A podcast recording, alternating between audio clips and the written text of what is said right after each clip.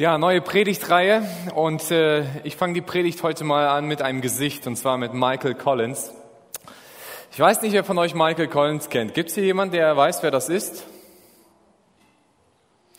So, die, die im ersten Gottesdienst waren und ein paar wenige andere, vielleicht manche, die Nachrichten gelesen haben in letzter Zeit. Michael Collins ist vor einem Monat verstorben. Er ist 90 Jahre alt geworden, ist ein stolzes Alter.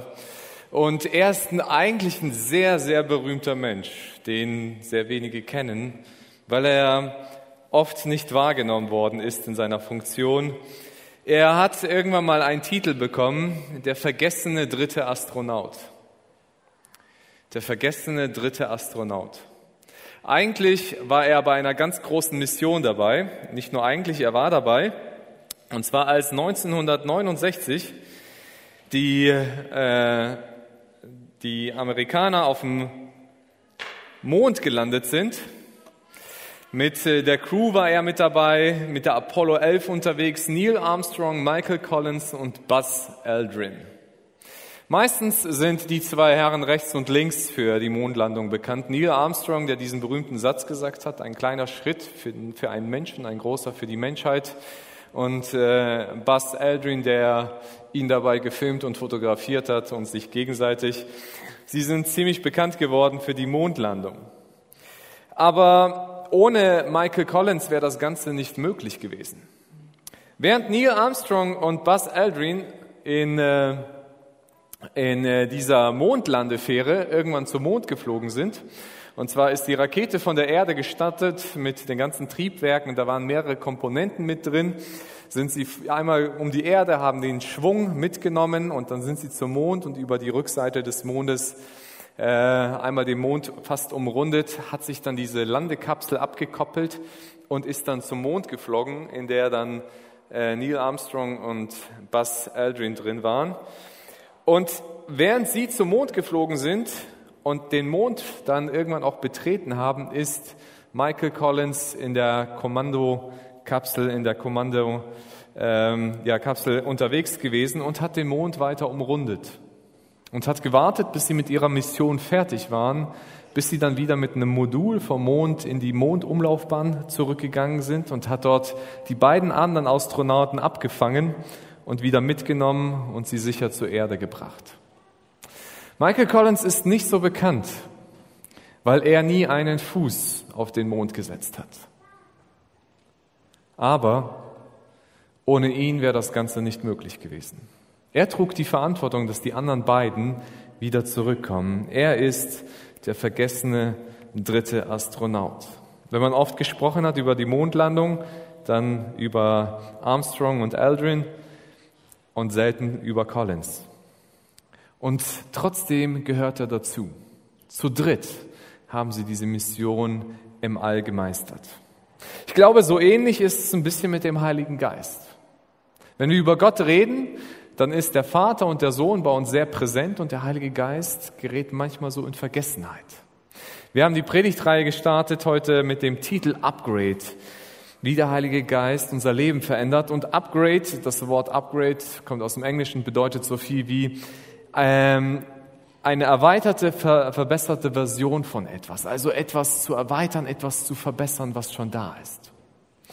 Und der Heilige Geist ist sowas wie ein Upgrade in unserem Leben und ich werde doch darauf zu sprechen kommen. Kurzen äh, Blick nochmal zurück. Wer ist Gott? Die Bibel zeigt uns in, im breiten Bild, dass Gott ein dreieiniger Gott ist. Wenn wir die Bibel lesen, dann merken wir, dass, äh, dass die Offenbarung Gottes immer weiter fortschreitet und wir erkennen und sehen, dass wir es mit einem dreieinigen Gott zu tun hat. Wir haben da drin den Vater, den Sohn und den Heiligen Geist. Und äh, es gibt viele Bibelstellen, die uns diesen dreieinigen Gott beschreiben und wo wir sehen teilweise auch, äh, sie austauschbar an manchen Stellen sind, in ihrer Funktion und in ihrer Handlung. Und ähm, äh, die Bibel stellt uns den dreieinigen Gott vor. Wir kennen das fast alle aus dem, aus dem Missionsbefehl, wo es heißt, tauft sie auf dem Namen des Vaters, des Sohnes und des Heiligen Geistes. Die drei stehen alle nebeneinander. Ähm, die Dreieinigkeit ist relativ schwer zu erklären. Ich, ich gebrauche heute mal ein ganz einfaches Bild, das ich mal gehört habe, und zwar anhand einer Brezel. Ne? Eine Brezel sieht ja erstmal so aus, als ob sie aus drei Teilen besteht. Wir haben hier irgendwie so den oberen, die zwei rechten und linken Teile. Aber in Wirklichkeit ist die Brezel aus einem Stück Teig geformt. Sie ist eins und wirkt irgendwie doch wie drei. Das gibt nicht das ganze Bild wieder her. Und es gibt noch viele andere Ideen, wie man versucht hat, den Gottes Dreieinigkeit zu erklären, zu erklären mit Aggregat, Aggregatzustand von Wasser, mit äh, flüssig und gasförmig und fest als Eis oder in einem Kleeblatt, das einen Stängel hat und drei Blätter hat und so weiter. Aber all das ist nur ein, ein magerer Versuch, irgendwie Gott zu erfassen, weil wir kriegen das einfach nicht hin. Gott hat sich nicht in einer, äh, in einer Bauanleitung beschreiben lassen, wie er funktioniert. Ich habe schon Probleme, mich selber zu verstehen, wie ich als Mensch ticke und, und wie ich bin. Und geschweige denn, wie könnte ich mich anmaßen, als Geschöpf Gottes Gott zu erklären? Ich kann es nicht. Ich kann nur festhalten und feststellen, wie Gott sich offenbart hat und wie er sich uns gezeigt hat. Und ich stelle fest, er hat sich uns als einen dreieinigen Gott offenbart. Zumindest das, was ich in der Bibel lese und was ich da finde. Aber ähm, wie, wie, äh, was macht diesen dreieinigen Gott aus? Fest steht es, sie sind in ihrem Wesen alle gleich. Sie sind alle ewig, allwissend, allgegenwärtig. Sie sind alle Gott. Sie sind ein Gott. Aber was sie unterscheidet, ist, wie sie, äh, ist die Art und Weise, wie sie in Beziehung mit, mit der Schöpfung stehen und wie sie zueinander in der Beziehung stehen. Dieses Bild soll das ein bisschen verdeutlichen. Hier ist nicht einfach ein, ein Kuchendiagramm mit, mit äh, drei großen Teilen gemalt, wo, wo sagt so Gott, Gott besteht aus einem Drittel Heiliger Geist oder ein Drittel Jesus und ein Drittel dem Vater, sondern eigentlich, sie sind alle eins, aber in ihrer Beziehung zueinander sind sie unterschiedlich, sie sind individuell. Der Vater sendet den Sohn und der Sohn sendet den Heiligen Geist, aber zugleich ist der Heilige Geist derjenige, der, der die, die Jungfrau Maria mit, mit Jesus schwängert oder schwanger macht. Und äh, äh, der Heilige Geist ist derjenige, der auf Jesus kommt und, und äh, bei der Taufe und auf Jesus draufkommt. Zugleich wird dann gleich gesagt, dass Jesus derjenige ist, der mit dem Heiligen Geist taufen wird. Und irgendwie beschreibt uns die Bibel dieses Verhältnis zueinander in unterschiedlicher Art und Weise und selbst das können wir nicht ganz erfassen, weil selbst hier die Beziehungen nicht ganz klar äh, geradlinig sind, sondern verwischt miteinander sind und trotzdem stellen wir Dinge dabei fest, die ihre Unterschiedlichkeit auch mit reinbringen. Es ist der Unterschied in ihrer Art und Weise, wie sie auch mit uns Menschen kommunizieren oder begegnen. In dieser Dreierkonstellation ist oft der Heilige Geist derjenige, der ein bisschen mehr in Vergessenheit geraten ist. In der Kirchengeschichte war das schon so.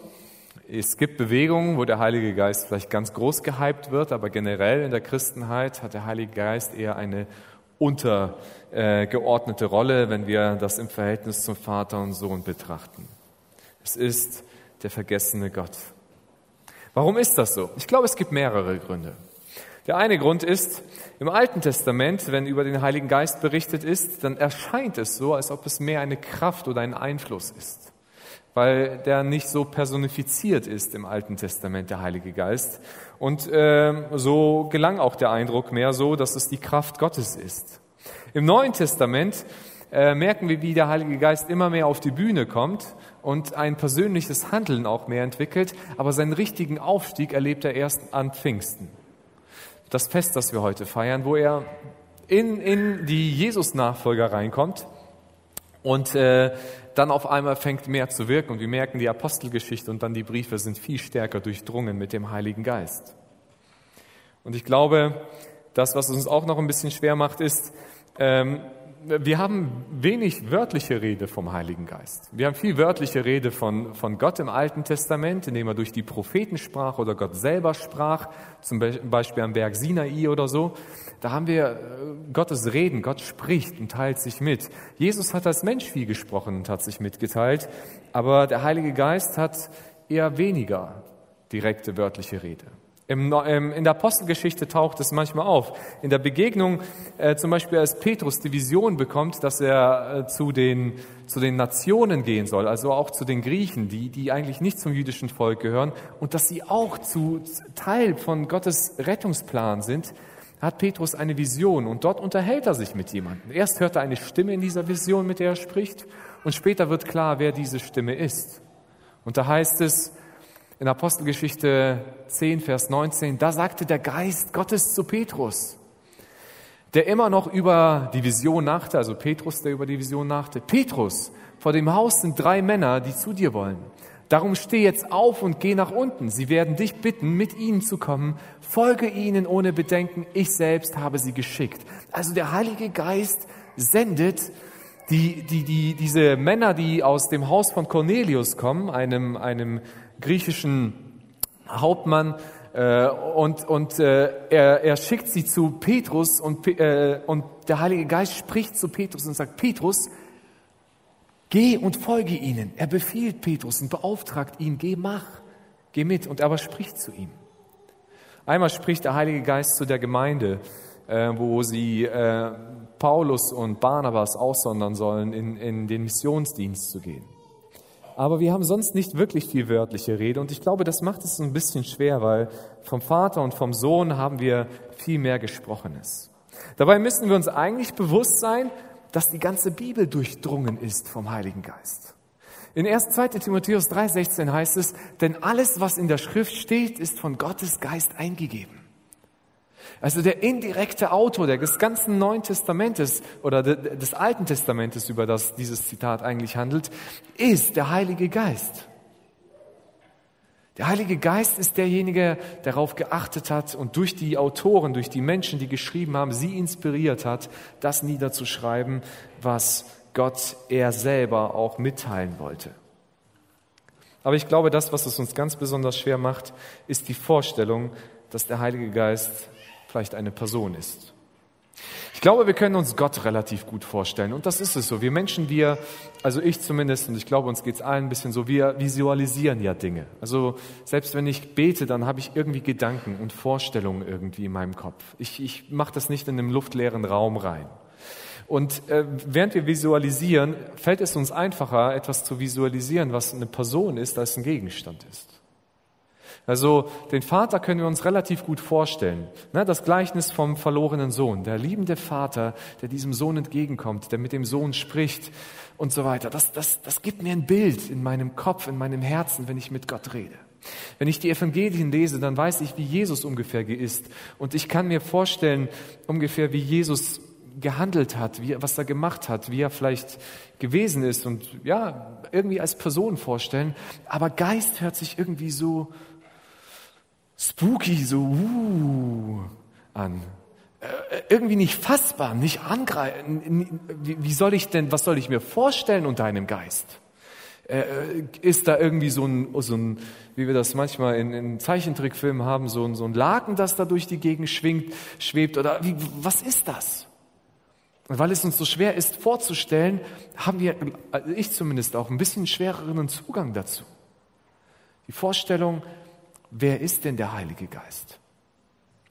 Und äh, ja, manchmal sind wir so, da habe ich so das Gefühl, wird der Heilige Geist in der Christenheit reduziert mehr so auf eine Kraft oder einen Einfluss oder ein Gefühl. Ne, Lobpreis, das ist so, Lobpreis ist die Geschichte vom Heiligen Geist. Ne, das ist, das ist sein Ding. Ne? Wir sollen ja auch im Geist und in Wahrheit anbeten, also im Heiligen Geist. Und dann können wir den da irgendwo so einordnen. Aber ist das alles? Wenn wir die Bibel lesen, dann merken wir, wenn die Bibel über den Heiligen Geist spricht, dann spricht sie mehr von einer Person als von einer Kraft. Und zwar wird er beschrieben mit Eigenschaften, die eine Person besitzt. Er besitzt Vernunft. Zum Beispiel heißt es, dass er Gott durchforscht. 1. Ne, Korinther Kapitel 2. Er besitzt einen Sinn, Röder Kapitel 8. Äh, er, er unterweist Menschen, 1. Korinther Kapitel 2. Äh, er zeigt Gefühle. Wir können ihn äh, mit sündigen Handlungen traurig machen. Epheser Kapitel 4, Vers 30. Kann man einen Einfluss oder eine Kraft traurig machen? Er hat einen Willen. Das haben wir bei der Geschichte gerade mit Petrus gemerkt. Er sendet Menschen aus. Er verleiht Gaben, wie er möchte. So heißt es in 1. Korinther 12. Er leitet Christen in ihren Handlungen. Und weil Verstand, Gefühl und Wille Dinge sind, die eine Person ausmachen, zeichnen sie ihn aus, dass er eine Person ist. Er handelt wie eine Person. Er leitet uns in die Wahrheit, indem er hört, redet und verkündigt. Er überführt uns von der Sünde. Er wirkt Wunder. Er tritt für uns ein vor Gott. Der Heilige Geist handelt wie eine Person. Und ihm werden Dinge zugeschrieben, die eher einer Person zugeschrieben werden als, einer, als einem Gegenstand oder einer Kraft. Ne, wir sollen ihm gehorchen. Wir können ihn belügen. Wir können uns ihm widersetzen. Das heißt, ich kann sagen, nee, Heiliger Geist, ich will nicht. Und wir können uns ihm sträuben, das zu tun, was er uns sagt. Wir können ihn traurig machen. Wir können ihn lästern. Wir können ihn beleidigen. Wir merken, wenn die Bibel über den Heiligen Geist spricht, dann spricht sie mehr von einer Person als von irgendeiner Kraft, die unterwegs ist. Und wir halten fest, der Heilige Geist ist ganz Gott und besitzt eine Persönlichkeit wie der Vater und der Sohn. Der Heilige Geist ist ganz Gott. Die Frage ist, wie gehen wir mit diesem Gott um oder was hat er mit mir zu tun? Wie wirkt sich das auf mein Leben aus? Und da gebe ich dir jetzt etwas ganz Wichtiges mit.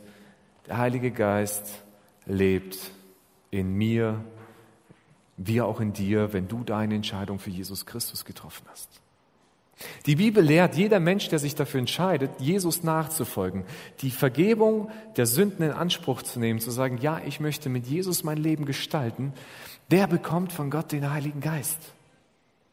Es ist nicht so, dass ich dann auf einmal irgend sehe, dass vom Himmel etwas runterkommt und auf einmal mich hineinkehrt, irgendeine Taube oder so etwas, wie das bei Jesus gewesen ist, sondern es ist etwas, was unsichtbar passiert. Und Jesus beschreibt das auch in äh, Johannes Kapitel 3, dass das etwas ist, was wir nicht mit dem Auge erkennen können, aber das wir erkennen können, weil es etwas in uns bewirkt und etwas in uns macht.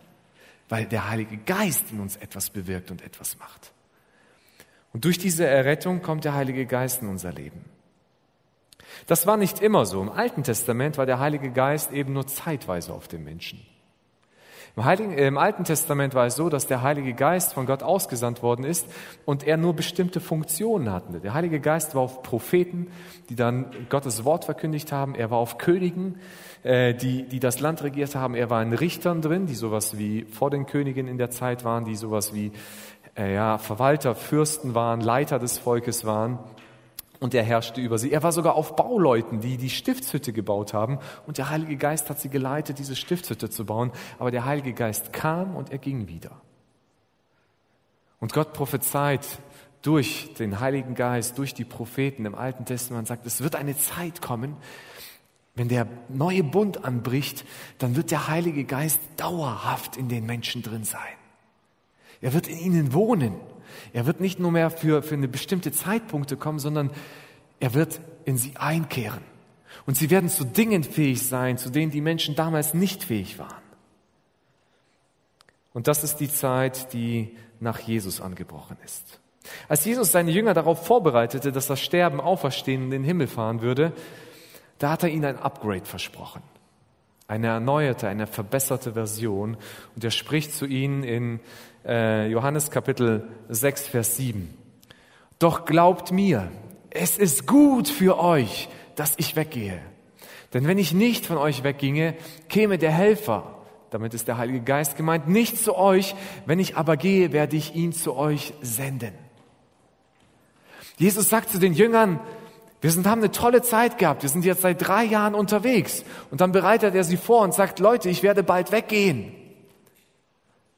Und ich kann mir vorstellen, und das lesen wir immer wieder von die, die Vorstellung von den Jüngern ist, nein, Jesus, weggehen, schlechte Idee. Du bist hier, das, was passiert, ist genial, das ist richtig gut. Du sollst hier bleiben, das ist gerade das Beste, was es je gegeben hat. Und ihr sagt, nein, das ist zwar richtig gut gerade, aber das Beste kommt noch. Es ist gut, dass ich weggehe. Denn wenn ich gehe, dann werde ich jemanden senden, den Heiligen Geist und er wird in euch leben. Was ist das Gute daran? Jesus sagt, als Gott bin ich mit euch unterwegs. Aber wenn der Heilige Geist kommt, ist er in euch unterwegs. Ich als Mensch bin lokal hier irgendwo in Judäa, Jerusalem, Galiläa unterwegs. Aber wenn der Heilige Geist kommt, dann wird er auf der ganzen Welt vertreten sein, in all den Menschen, die glauben und Christus nachfolgen. Und das ist das Upgrade. Das ist die verbesserte Version von Gott in unserem Leben. Und Jesus sagt zu den Jüngern, es ist gut für euch. dass ich gehe, denn dann werde ich den Heiligen Geist senden.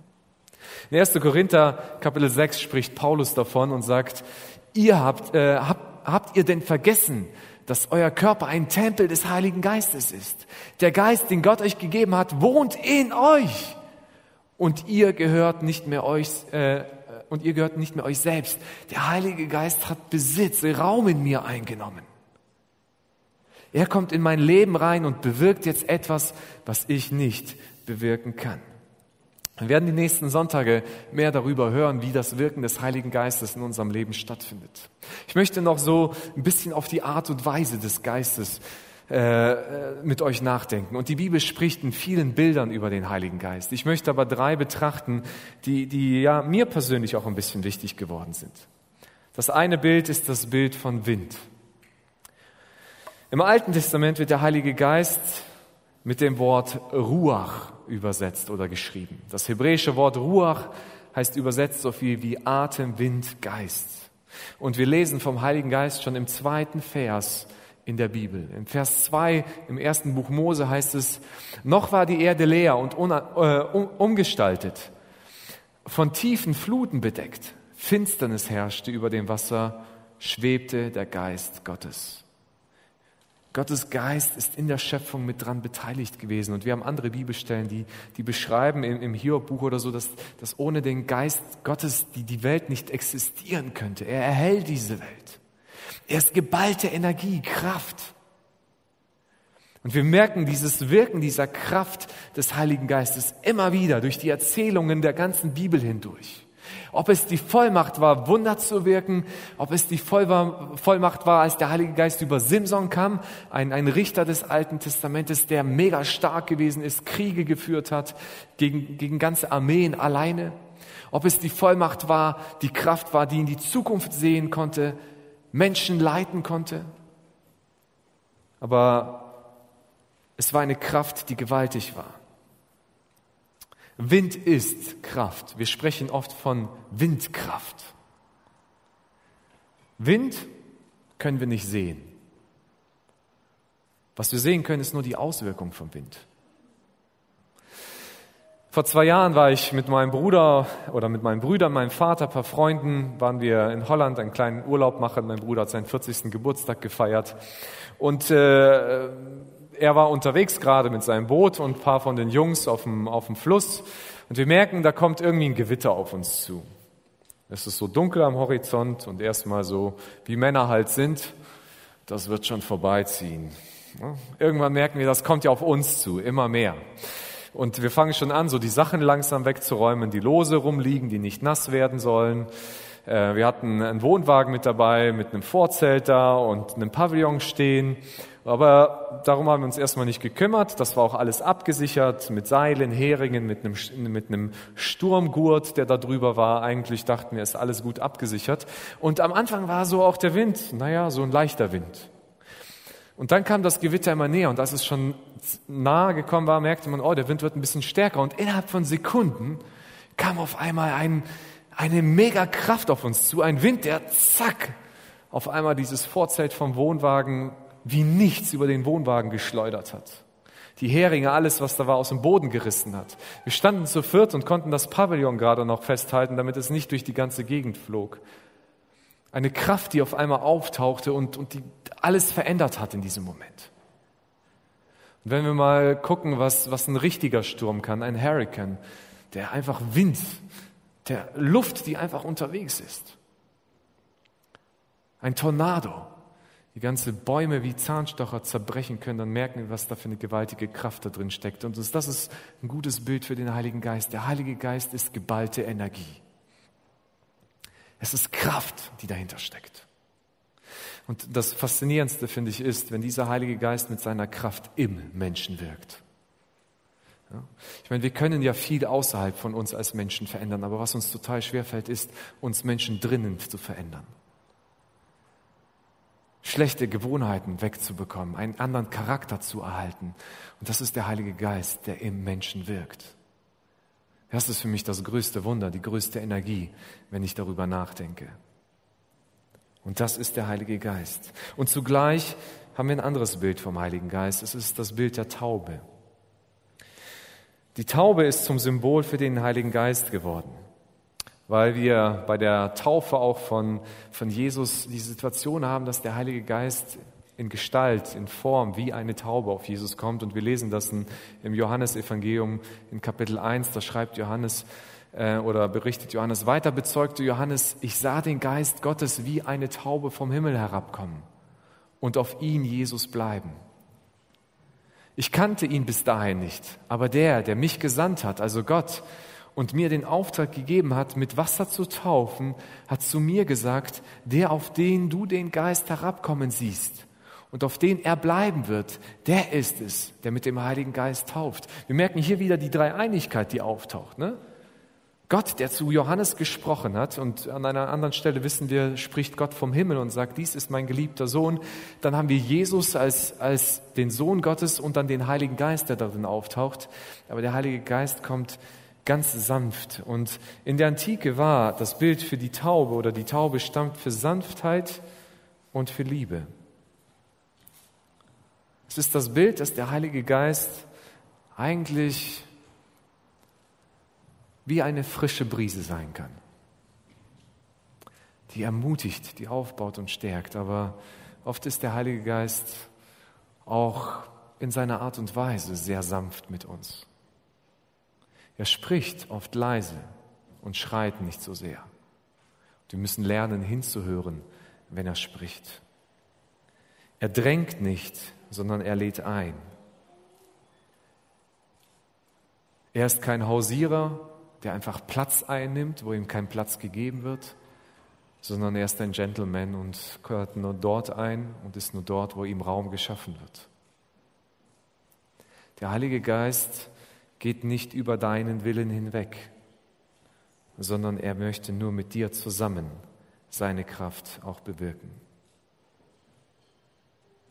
Er setzt nicht unseren Willen außer Kraft, sondern er will gewollt werden. Das dritte Bild ist das Bild von lebendigem Wasser. Lebendiges Wasser ist der Ausdruck von etwas, was sprudelt, eine Quelle, etwas, wo immer Wasser rauskommt. Es ist nicht so ein Tümpel. Wenn ihr hier so den, den Radweg mal ein Stück runterfährt und ein Stück aus Siegburg raus seid, könnt ihr links so ein Weiher sehen. Das, das ist so stehendes Wasser. Also ich würde da nie baden wollen. Aber in einem frischen Wasser, da wo eine Quelle rauskommt, da wo lebendiges Wasser drin ist, das ist was anderes. Jesus beschreibt den Heiligen Geist als so ein lebendiges Wasser. In Johannes Kapitel 7, Vers 37, als Jesus in Jerusalem ist, sagt er, am letzten Tag, dem größten Tag des Festes, trat Jesus vor die Menge und rief, wer Durst hat, soll zu mir kommen und trinken. Wenn jemand an mich glaubt, werden aus seinem Inneren wie es in der Schrift heißt, Ströme von lebendigem Wasser fließen. Er sagt das im Hinblick auf den Heiligen Geist, den die empfangen sollten, die an Jesus glauben. Der Geist war zu jenem Zeitpunkt noch nicht gekommen, weil Jesus noch nicht in seiner Herrlichkeit offenbart worden war. Also das Upgrade hat ist noch nicht stattgefunden, aber Jesus sagt, ey, wenn du dich nach Leben sehnst, nach Leben im Überfluss, dann komm zu mir. Was Jesus nicht wollte, ist, er hat keine, keine, keine Freigetränke verteilt. Ne? Also wer Durst hat, soll zu mir kommen. Sondern das ist das Bild. Er sagt, ey Leute, wenn ihr euch nach, wenn ihr eine Sehnsucht nach erfülltem Leben habt, wenn ihr wirklich Leben haben wollt, dann kommt zu mir. Und ich werde euch jemanden geben, der das Leben oder etwas geben, den Heiligen Geist geben, der das Leben aus euch übersprudeln lassen wird. Es wird, es wird eine andere Lebensqualität entstehen.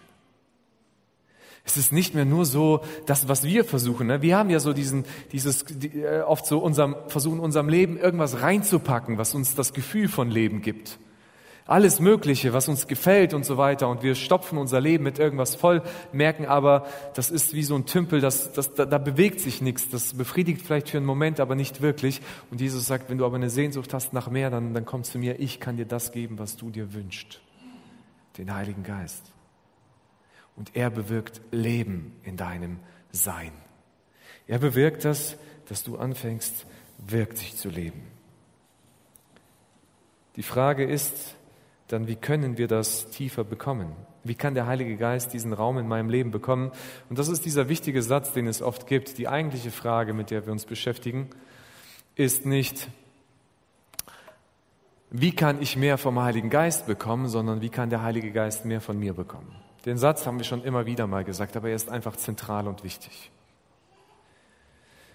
Wir haben also manchmal den Eindruck, der Heilige Geist ist sowas wie, wie, wie etwas, was ich immer wieder reinstopfen muss in meinem Leben. Ja? Aber eigentlich ist der Heilige Geist etwas, dem ich Platz machen muss. Wenn ich anfange, Platz zu machen, dann kommt er von selber rein. Weil er möchte das. Er will Teil deines Lebens sein. Er will in dein Leben hineinkommen, aber wir müssen ihm den Raum dafür schaffen. Wir müssen die Möglichkeit geben, dass er in mein Leben hineinkommen kann. Und wenn ich das nicht tue, dann kommt er da auch nicht wirklich rein. Wir reduzieren leider den Heiligen Geist als Christen oft auf Anbetung, auf Lobpreis, auf ein Gefühl. Aber dabei ist er so viel mehr. Er ist eine Person, er ist Gott, er kann etwas in uns bewirken, was wir selber nicht schaffen können. Wie kann ich bewusster mit dem Heiligen Geist leben? Wie kann ich ihm Raum geben? Und ich möchte mit dir ganz paar praktische Dinge betrachten. Das eine ist, fang dir an, den Heiligen Geist als eine Person vorzustellen. Ja, er wird als Geist beschrieben, aber was ist, wenn du anfängst, so ein bisschen dir bewusster zu machen, dass der Heilige Geist nicht nur einfach irgendeine Kraft, ein Gefühl oder so etwas ist, sondern dass du es wirklich mit einer Person zu tun hast. Wir visualisieren in unseren Gedanken. Stell dir doch vor, dass er eine Person ist. Ich meine jetzt nicht, dass du hinkommst und sagst, ja, wie würde ich ihn anziehen? Und dann holst du einen Katalog und suchst dir erstmal die passenden Klamotten in deinem Gedanken, wie er aussehen soll. Nein, aber wenn du dir mal vorstellst, das ist, das ist jemand, der in dir wirkt. Das ist nicht irgendein Gefühl oder eine Kraft, sondern das ist mehr eine Person, die in dir drin ist. Es ist Gott, der in dir drin ist. Also mir hat es geholfen, das besser zu verstehen, mit wem ich es da zu tun habe. Das Zweite ist, gib dem Heiligen Geist Raum in deinem Leben. Jetzt stellt sich die Frage, ja, habe ich schon gerade ein bisschen gesagt, äh, möchte ich gerne dafür haben, kann er bekommen und am liebsten gleich so wie an Pfingsten. Ne? So Feuerzungen über meinem Kopf. Ich, ich merke das, dass da was Gewaltiges passiert und ich schaffe auf einmal in anderen Sprachen zu predigen oder zu reden und ich könnte jetzt in unterschiedlichen Sprachen hier predigen. Das wäre mega, mega cool. Das wäre genial. Ich meine, das würden wir alle uns total freuen, so gleich Wunder zu erleben. Aber ich habe auch gesagt, ne, der Heilige Geist ist wie eine Taube, der kommt erstmal ganz sanft manchmal in unser Leben. Und dann will er Raum bekommen. Und die Frage ist, wie gebe ich ihm diesen Raum? Jetzt komme ich zu etwas ganz Banalem und ihr werdet sagen, oh, Viktor, schon wieder das Gleiche. Ja, es ist relativ einfach. Kommunikation. Bibel lesen und Gebet. Der Heilige Geist ist es, der die Bibel inspiriert hat. Wenn du anfängst, die Bibel zu lesen, dann fängst du an, dich mit dem Heiligen Geist auseinanderzusetzen dann fängst du an, in die Gegenwart des Heiligen Geistes zu kommen. Wenn du anfängst, aufrichtig hinzuhören, Paulus schreibt es in 1. Korinther Kapitel 2, das, was geistlich ist, muss geistlich beurteilt werden durch den Heiligen Geist, ansonsten verstehst du es nicht. Der sagt, lad den Heiligen Geist ein, wenn du die Bibel liest, dass er zu dir reden darf. Und tu es regelmäßig. Ja? Pflege regelmäßig deine Kommunikation, dein Leben mit dem Geist. Lass ihn zu dir reden. Sei offen, dass er reden darf. Und das Zweite ist, fang an zu beten. In Römer Kapitel 8 beschreibt Paulus als den Heiligen Geist als ein Mittler, der für uns da ist, weil wir einfach nicht eigentlich in der Lage sind, mit Gott wirklich zu kommunizieren. Gott ist so ein gewaltiger und herrlicher Gott und wir Menschen in unserer Sündhaftigkeit sind so armselig eigentlich vor ihm, dass wir nicht in der Lage sind, mit ihm zu reden. Und äh, der Heilige Geist ist jemand, der an, anfängt, das, was wir eigentlich meinen, das, was unser Herz meint, egal was unsere Worte sagen, zu Gott zu transportieren und zu sagen, so, das, das ist das, was er meint. Und wenn wir beten, ist der Heilige Geist am Wirken. In uns, mit uns. Und wenn wir anfangen zu beten und in der Bibel zu lesen, dann haben wir schon mal angefangen, dem Heiligen Geist Raum zu geben. So. Und ihr merkt, hier kommt so ein bisschen jetzt meine Verantwortung auch hinzu, wo der Heilige Geist nicht sagt, so, ich, ich werde dir jeden Morgen das Buch ins Gesicht fallen lassen, damit du nicht vergisst, dass du drin liest. So, immer wenn ich im Bett liege, aufwache, so, Bibel lesen nicht vergessen. Er sagt, hey, deine Entscheidung. Ich zwinge dich nicht. Aber wenn du willst, dann komme ich. Und wir müssen lernen, hinzuhören und uns ganz bewusst darauf einzulassen.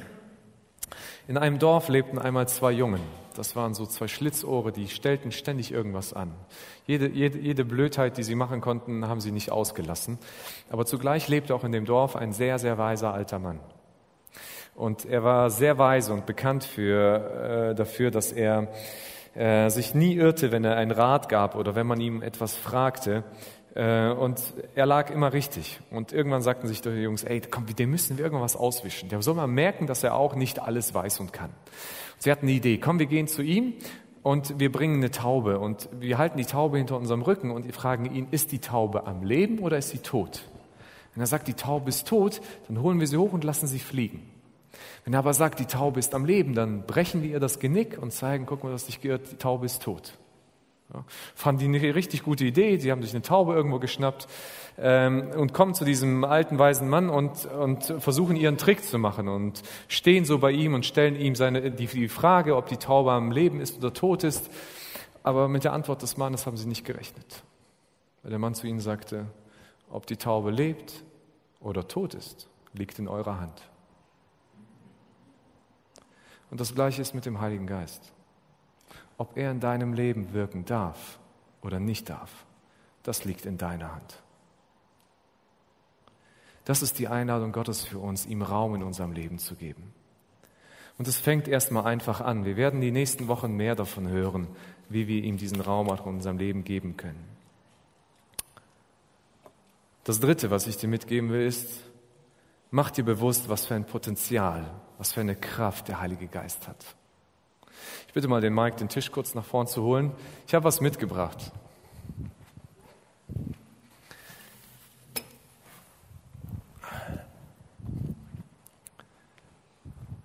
Ich habe hier einen Stein mitgebracht. Das ist nicht nur einfach ein Stein, das ist ein Betonstein. Also sehr schwer, sehr stabil, sehr hart. Wenn wir jetzt steinigen würden, wäre ich im Vorteil. Machen wir zum Glück nicht. Diesen Stein da reinzudringen, ist unheimlich schwer. Und das Gute, was ich noch mitgebracht habe, ist so eine Bohrmaschine. Diese Bohrmaschine an sich ist erstmal funktionslos, wenn, ich, wenn der Akku nicht drin ist. Also hier ist ein Akku drin und äh, wenn der nicht drin ist, dann tut sich da nichts. Wenn aber der Akku reinkommt, dann, dann kommt da auf einmal Energie rein. Und ich würde mal sagen, so ähnlich ist es bei unserer Wiedergeburt. Gott gibt uns neues Leben und da kommt erstmal ein Teil der Energie rein. So, jetzt, jetzt ist die hier drin. Und wenn ich jetzt bohren will, dann stecke ich das rein.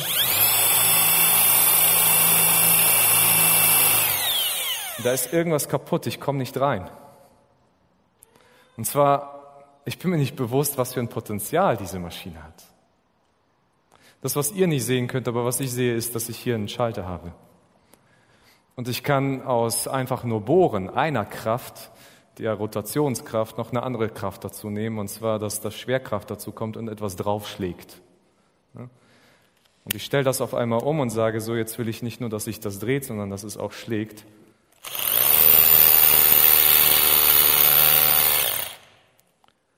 Und auf einmal kommt eine ganz andere Kraft, ein anderes Potenzial dazu. Ich glaube, wir sind uns so manchmal bewusst, der Heilige Geist, der kann viel. Ja, ich, ich lese die Wunder, die Apostelgeschichte und so weiter. Aber bist du dir bewusst, dass er das in deinem Leben auch kann? Oder ist das nur so eine Geschichte für andere? Ja, im anderen, im Leben von anderen, da kann der Heilige Geist große Dinge tun. Aber in meinem Leben?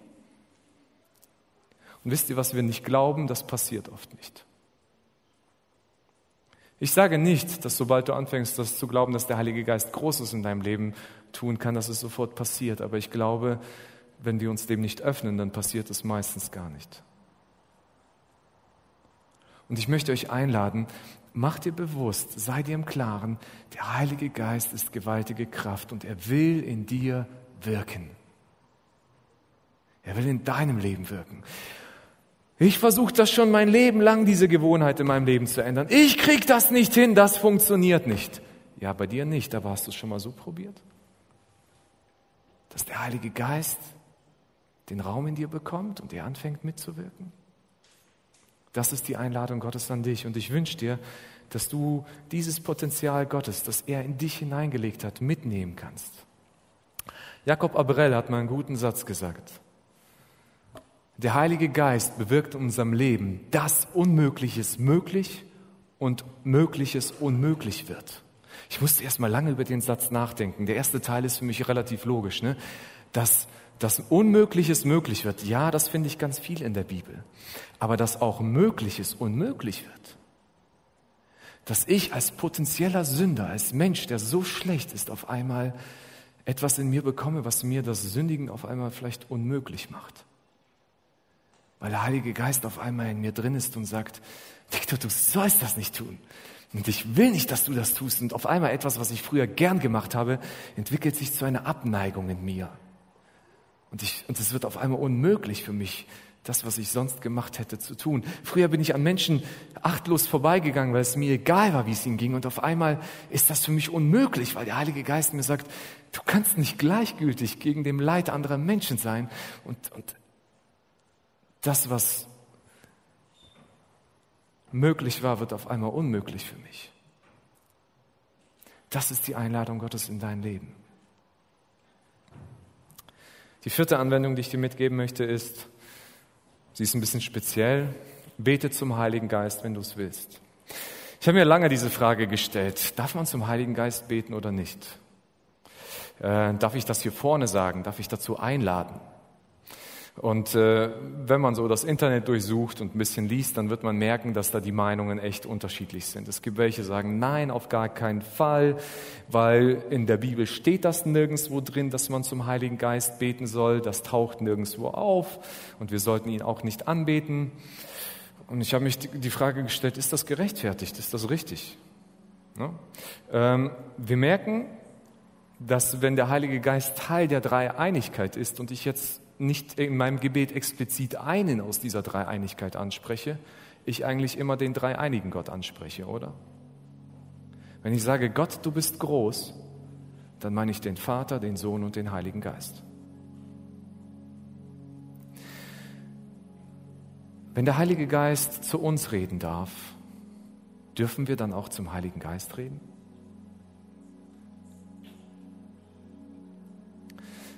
Ich habe euch die Geschichte von Petrus erzählt und Petrus hört eine Stimme in seiner Vision und da wird nicht gesagt, von wem diese Stimme kommt.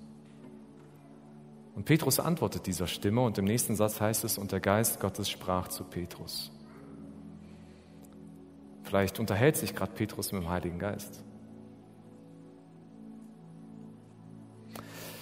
Ja, in der Bibel steht nicht, dass du es musst. Und wenn du sagst, nein, das ist mir noch zu fremd, zu komisch, du musst es nicht. Das ist okay.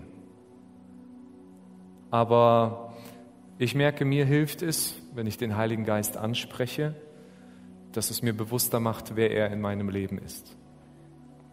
Und deswegen fordere ich dich heraus, es vielleicht mal auszuprobieren, es mal zu gucken. Wie gesagt, weil die Bibel daraus kein Gebot macht, werde ich es auf keinen Fall tun. Aber ich will auch nicht ein Verbot daraus machen, wenn die Bibel es nicht verboten hat, sondern vielleicht zu sagen, Probier es mal aus. Ich möchte abschließen mit einem Vers aus dem Römerbrief, den Paulus der Gemeinde mitgegeben hat und der uns ermutigen soll. Und zwar, Paulus schreibt in Römer Kapitel 12, Vers 11, Lasst euch ganz von Gottes Geist durchdringen und dient Gott dem Herrn. Paulus gebraucht hier was ganz Interessantes, und zwar ein aktives Passiv. Es ist eine Aufforderung, lasst euch?